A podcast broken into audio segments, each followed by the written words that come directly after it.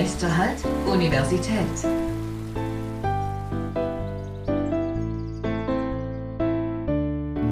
Podcast. Mit dem Kulturprojekt Konstanzer Art wollen wir gemeinsam einen Stadtplan der Herzensorte erschaffen, der Konstanz neu entdecken lässt und Geschichte jenseits touristischer Attraktionen lebendig macht. Damit wirbt sich das Projekt. Passend dazu haben wir heute Graf Christian Bernadotte zu Gast bei uns. Möchtest du dich kurz unseren Zuhörern vorstellen, wer du bist, was du so machst und was du mit dem Projekt Konstanzer Art zu tun hast? Gerne. Äh, ja, Name wurde ja schon genannt, Graf Christian Bernadotte. Ich bin Präsident vom Europäischen Kulturforum Mainau. Und äh, neben, also hauptberuflich bin ich, bin ich äh, Berater und Coach in Radolfzell. Mhm. Und äh, was habe ich mit Konstanzer Art zu tun? Hm. Ähm, also als Präsident vom Europäischen Kulturforum ähm, war ich in der Entstehungsgeschichte mit dabei. Und zwar äh, schreibt die Stadt Konstanz jährlich ähm, das sogenannte Bürgerbudget aus. Und da können Privatpersonen, aber auch äh, Vereine ähm, können da äh, Projekte einreichen. Bis zu einem bestimmten Betrag, den weiß ich gerade gar nicht mehr. Und ähm, Ziel ist es oder Vorgabe ist es, dass das Projekt etwas für die Gemeinschaft, für die Konstanzer Gemeinschaft bringen soll. Und ähm, wir sind auf das Bürgerbudget aufmerksam geworden und haben uns dann zusammengesetzt und gefragt, was könnten wir denn machen?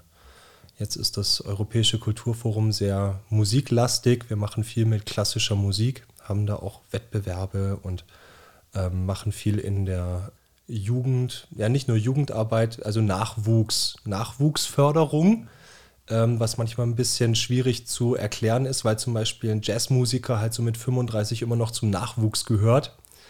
Ähm, und da haben wir uns überlegt, wollen wir was in die Richtung machen oder ein, ein Konzert veranstalten oder sowas.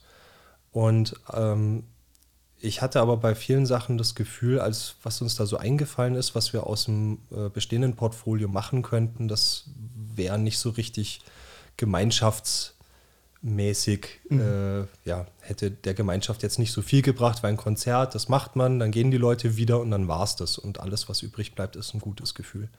Was auch schon schön ist, aber es war der Anspruch, irgendwie ein bisschen mehr zu machen. Und da entstand dann die Idee von Konstanzer Art, weil ich ursprünglich auch mal vorhatte, so einen kleinen Videowettbewerb zu machen fürs Europäische Kulturforum, aus dem leider nichts wurde. Aber der Gedanke war noch ein bisschen lebendig. Und da kam dann eben die Idee, mit Videobeiträgen irgendetwas zu machen. Und was hätte die Gemeinschaft jetzt davon?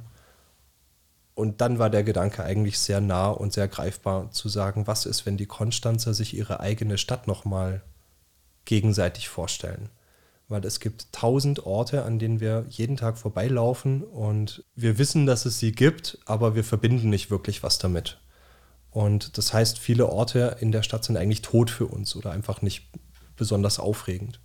Und da war der erste Gedanke zu sagen, was ist, wenn jemand das schafft, über eine schöne Geschichte oder äh, irgendeine Erinnerung, die er mit dem Ort verbindet, den, ähm, den, den anderen Konstanzern das mitzugeben, dass man in Zukunft, wenn man da vorbeiläuft, sich denkt, oh stimmt, da ist mal das und das passiert.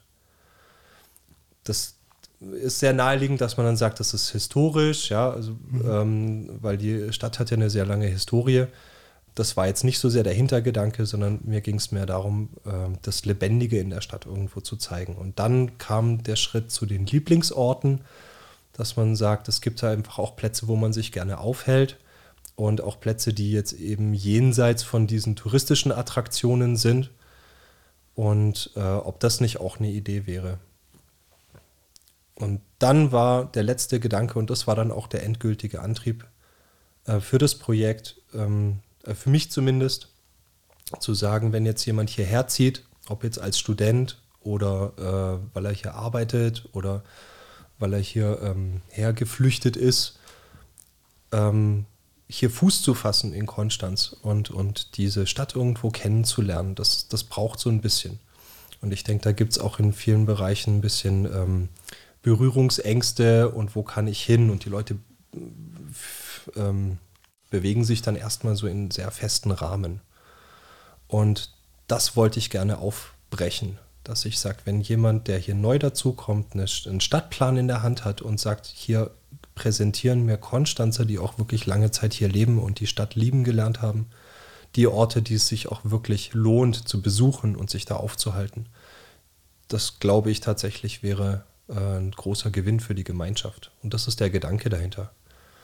Und wir haben es ja bei dem, du warst ja selber mit dabei, genau. wir haben äh, bei der Rosenau einen, einen kleinen Garten gefunden, der uns da gezeigt wurde vom Gernot Hör, den ich auch nicht kannte. Und ich bin hier aufgewachsen.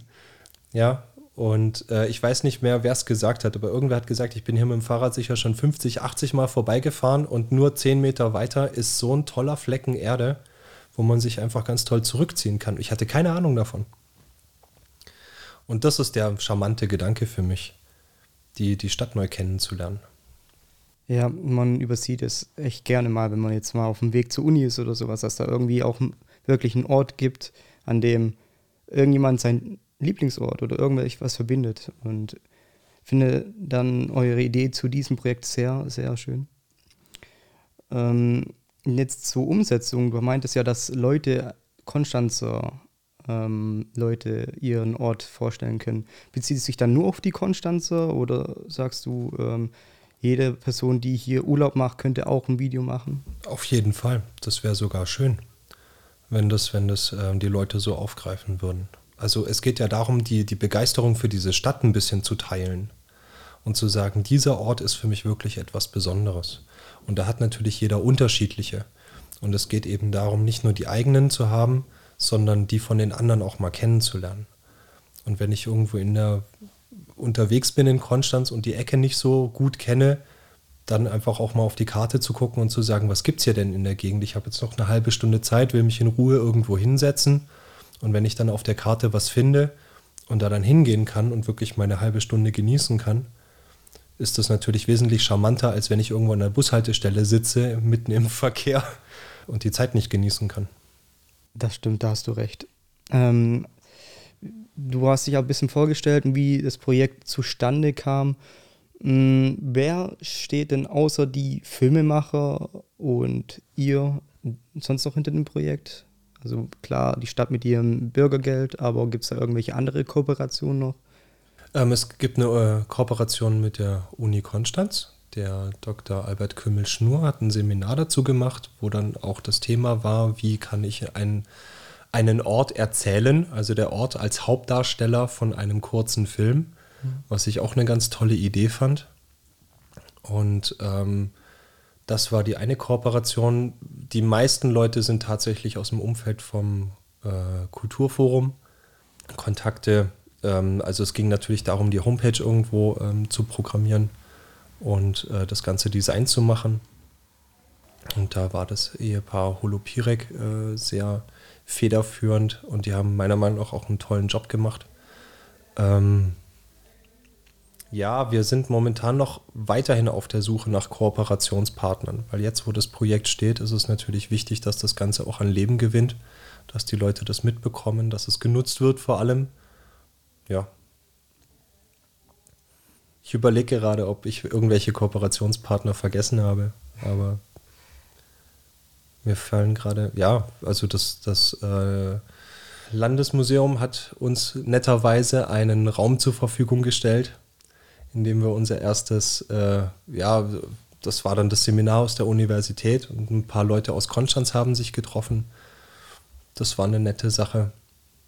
Ja, genau, da war schon ein Full House, wo ich da war. Ich habe hab auch selber teilgenommen an dem Projekt, ähm, bevor es überhaupt so richtig durch die Decke ging oder an den Start ging. Ähm, und kann auch nur sagen, war eine sehr schöne, ja, sehr schöne Schlüsselquali für mich zumindest. Äh, sehr spannend. Ähm, habe nette Orte, nette Leute kennengelernt aus Konstanz. Ja, habe dann auch ein bisschen mitbekommen, wie so eine Produktion aussieht.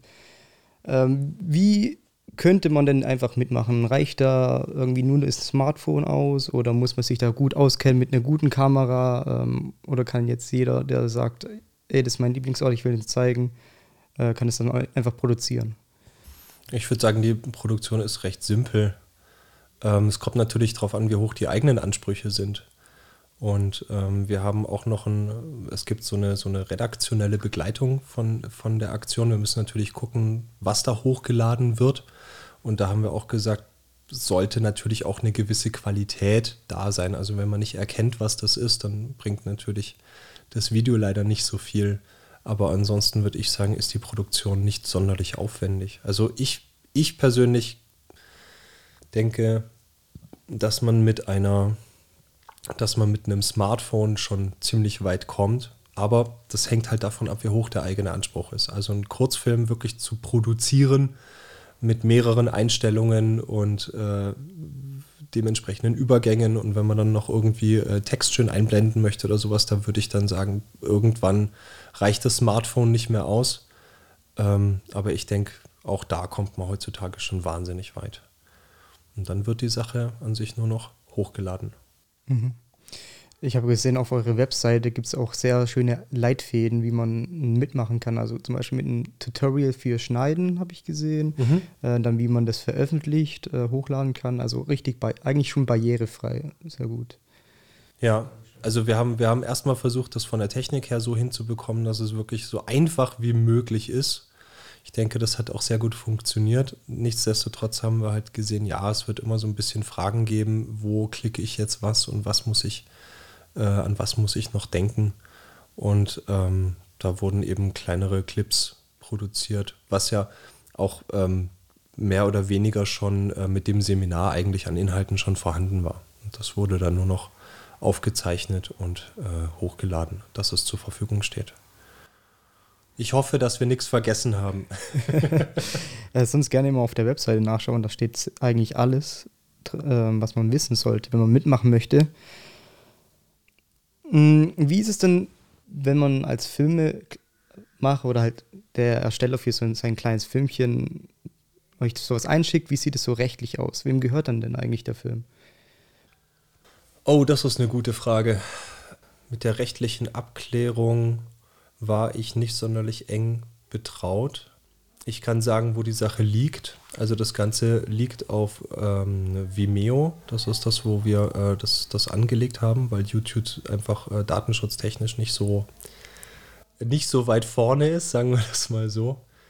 Wem, wem gehören dann die Videos? Ich würde es jetzt mal so ausdrücken, dass wir im Rahmen des Projekts dieses Video einfach genauso nutzen dürfen, wie es eingereicht wurde ähm, ob wir da jetzt, ähm, ob da jetzt auch mit verbunden ist, dass es irgendwie weiterverarbeitet werden darf. Ich würde sagen, bis zu einem gewissen Punkt ist das bestimmt möglich, aber es soll halt irgendwo am, ähm, mit dem Projekt was zu tun haben.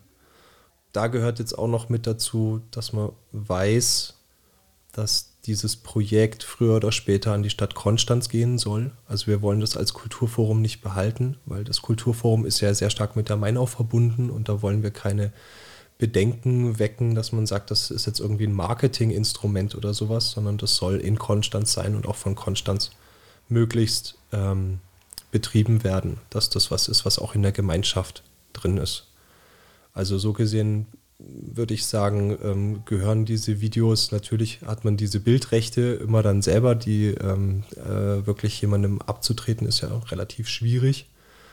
Auch ähm, was dann so die Nutzungsrechte angeht, wäre jetzt meine Position zu sagen, alles, was mit dem Projekt zu tun hat, das, soll, das ist auch sinnvoll, dass das so passiert, weil wir jetzt vielleicht noch die Möglichkeit haben, die Videos irgendwo anders dann auch mal auszustrahlen. Also jetzt nicht im Fernsehen, aber vielleicht in einem Kino oder sowas.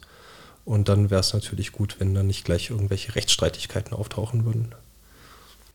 Okay, du hast schon ein bisschen erzählt, so wie die Zukunft auch ein bisschen bei euch aussieht mit dem Projekt. Ähm, Gibt es da sonst noch irgendwelche Pläne, wie ihr jetzt voranschreiten wollt in naher Zukunft, also für 2023 dann? Ich denke, das Wichtigste ist jetzt, dass, dass sich möglichst viele Leute daran beteiligen und dass dann andere Leute davon Wind bekommen. Also wir haben das ja für eine bestimmte Zielgruppe gemacht. Das, ich weiß nicht, wie die Leute das aufnehmen. Das ist immer die Frage. Nehmen die Konstanzer das auf? Und sagen, das ist eine schöne Sache. Wir zeigen uns gegenseitig unsere Stadt und erzählen auch die Geschichten dahinter. Also was habe ich an diesem Ort erlebt? Das ist eine Variante. Mhm. Und die andere Variante ist, dass es mehr so als Landkarte dient für Leute, die sich hier halt so ein bisschen orientieren wollen und sehen wollen, wo sie, wo sie mal hin möchten und was sie sich mal angucken möchten. Aber für 2023 würde ich sagen, ist das Wichtigste, dass jetzt möglichst äh, viele Beiträge kommen, dass wir schöne Beiträge finden. Da kam neulich auch die Frage, ja, gibt es denn auch im Winter schöne Orte hier? da würde ich sagen, ja, die gibt es auch. Ähm, und umso wichtiger wäre es, dass man auch die miteinander teilt. Ich würde sagen, wenn wir es schaffen, zwischen 100 und 300 Beiträge zu bekommen und dass die auf der Karte sind, dann hätten wir schon wahnsinnig viel gewonnen. Und dann hätte man auch etwas, was, was sich für die Gemeinschaft lohnt. Also für jeden, der sich das mal angucken möchte. Ähm, wir haben es leider nicht hinbekommen, das Ganze in eine App zu gießen. Das war dann aus technischen Gründen einfach nicht mehr möglich oder einfach zu aufwendig. Das wäre zu teuer geworden. Das wäre eine schöne Sache, aber ähm, wir wollen das Projekt möglichst, wenn möglichst vollständig, das heißt mit den dementsprechenden Beiträgen irgendwann an Konstanz abgeben. Und da kann es natürlich sein, dass die sagen, ähm, wir wollen das irgendwo weiterentwickeln mit mhm. bestimmten Sachen. Und das finde ich auch gut so. Solange das nicht irgendwo im Kommerz landet, ist für mich alles in Ordnung. Das stimmt. Nee, das, das hört sich schon mal gut an. Ähm, jetzt haben wir sehr viel über den Ablauf, wie das ein bisschen aussieht, dieses Projekt generell ähm, gesprochen und über Lieblingsorte, aber wie definierst du einen Lieblingsort? Wenn ich jetzt mir überlege, kann ich jetzt nicht direkt sagen, ey, das ist mein Lieblingsort oder, oder was mich an einem Lieblingsort Ort so, was das ausmacht für mich persönlich. Hm. Also für mich gibt es zwei Varianten von Lieblingsorten. Das eine sind die, die mich an was ganz Bestimmtes erinnern. Und immer wenn ich da bin, holt mich das in diese Zeit zurück, was das auch immer war. Also die Erinnerung, die ich damit verbinde. Und das andere ist die Atmosphäre von einem, von einem Platz. Weil äh, ich einfach sage, hier kann ich abschalten. Hier ist es, hier ist einfach immer gute Stimmung. Oder hier trifft man immer interessante Leute. Oder es gibt immer was zu sehen. Das ist unterschiedlich. Also vielleicht das, was man erlebt, aber vielleicht auch einfach nur die Möglichkeit, mal runterzukommen und die, die Zeit in Ruhe zu genießen. Das wäre meine Verbindung mit Orten. Also hast du auch in Konstanz mehrere äh, Lieblingsorte oder gibt es ein, bestimmtes Lieblingsort für dich? Hm, den Lieblingsort gibt es für mich nicht, sondern es gibt viele. Ähm, dazu muss ich sagen, ich war, als ich äh, noch in Konstanz gelebt habe, wahnsinnig viel nachts unterwegs, was auch mit meinem äh, Zivildienst zu tun hatte, wo ich viel Nachtschicht hatte und dann war in diesen Übergangszeiten, war ich nachts einfach wach und war dann nachts viel unterwegs. Und ich finde, Konstanz hat unheimlich tolle Plätze, wenn man nachts unterwegs ist. Gerade wenn keine Autos fahren und niemand mehr draußen ist. Ähm, Konstanz hat unheimlich schöne Hinterhöfe.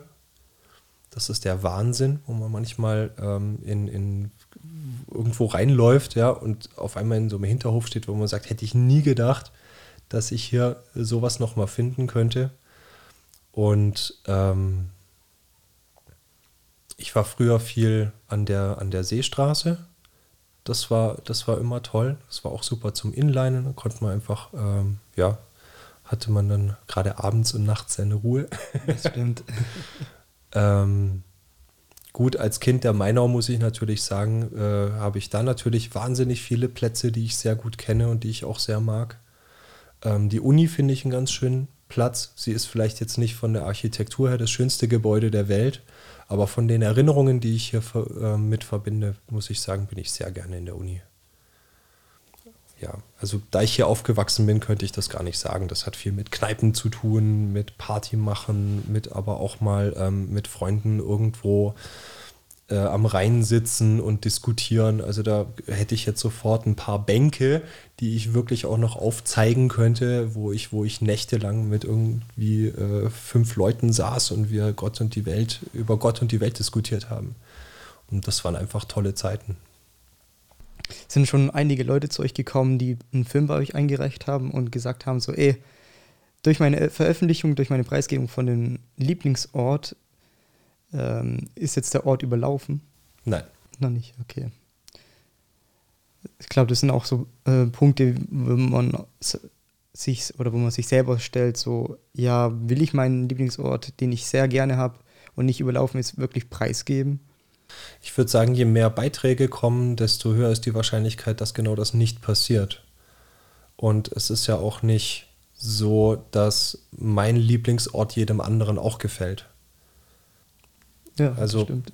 deswegen, da würde ich, das Risiko würde ich jetzt einfach mal eingehen. Und ich kriege ja auch was dafür. Also es ist ja nicht nur so, dass ich mir, ähm, dass ich anderen sage, was mein Lieblingsort ist, sondern ich kriege ja auch viele Angebote, sagen wir es mal so, oder Beispiele für andere Lieblingsorte. Das heißt, ich, ich gebe was und bekomme aber auch was dafür. Gut, die Angst kann natürlich immer noch da sein. Es gibt halt hier im Umfeld, würde ich mal sagen, gibt es halt einige äh, Plätze, jetzt gerade in der Natur oder so, wo man sagen kann, die kennt halt niemand. Ja, weiß ich nicht, ob ich sowas teilen würde. Aber gerade wenn man in der Stadt ist, hätte ich da eigentlich keine großen Bedenken, weil es einfach so viele gibt. Und so vieles, was sich, was sich zu sehen lohnt. Da hast du recht, ja. Gut, dann ähm, würde ich mal mir selber Inspiration holen von den ganzen Videos, Filmchen auf eure Webseite und sehr Lass gerne. ein bisschen den Ort auf mich wirken und vielleicht ähm, fällt mir dann demnächst irgendwann mal selber ein Lieblingsort ein, den ich gar nicht wirklich so als Lieblingsort wahrgenommen habe. Und wenn ich den dann gefunden habe, dann würde ich ihn wahrscheinlich auch dann euch preisgeben. Das wird uns sehr freuen. genau, in unsere Show Notes ähm, findet ihr dann alle weitere Infos über dieses äh, Projekt Konstanze Art. Und bedanke mich bei dir, Christian, dass du heute bei uns zu Gast warst. Gerne, danke für die Einladung.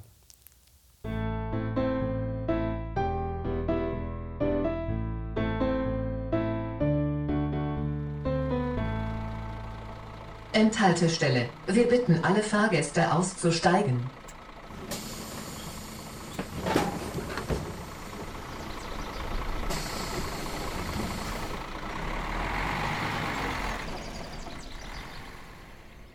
9b ist ein Podcast des Kim Lecture Recording im Auftrag der Stufe und des Asters der Universität Konstanz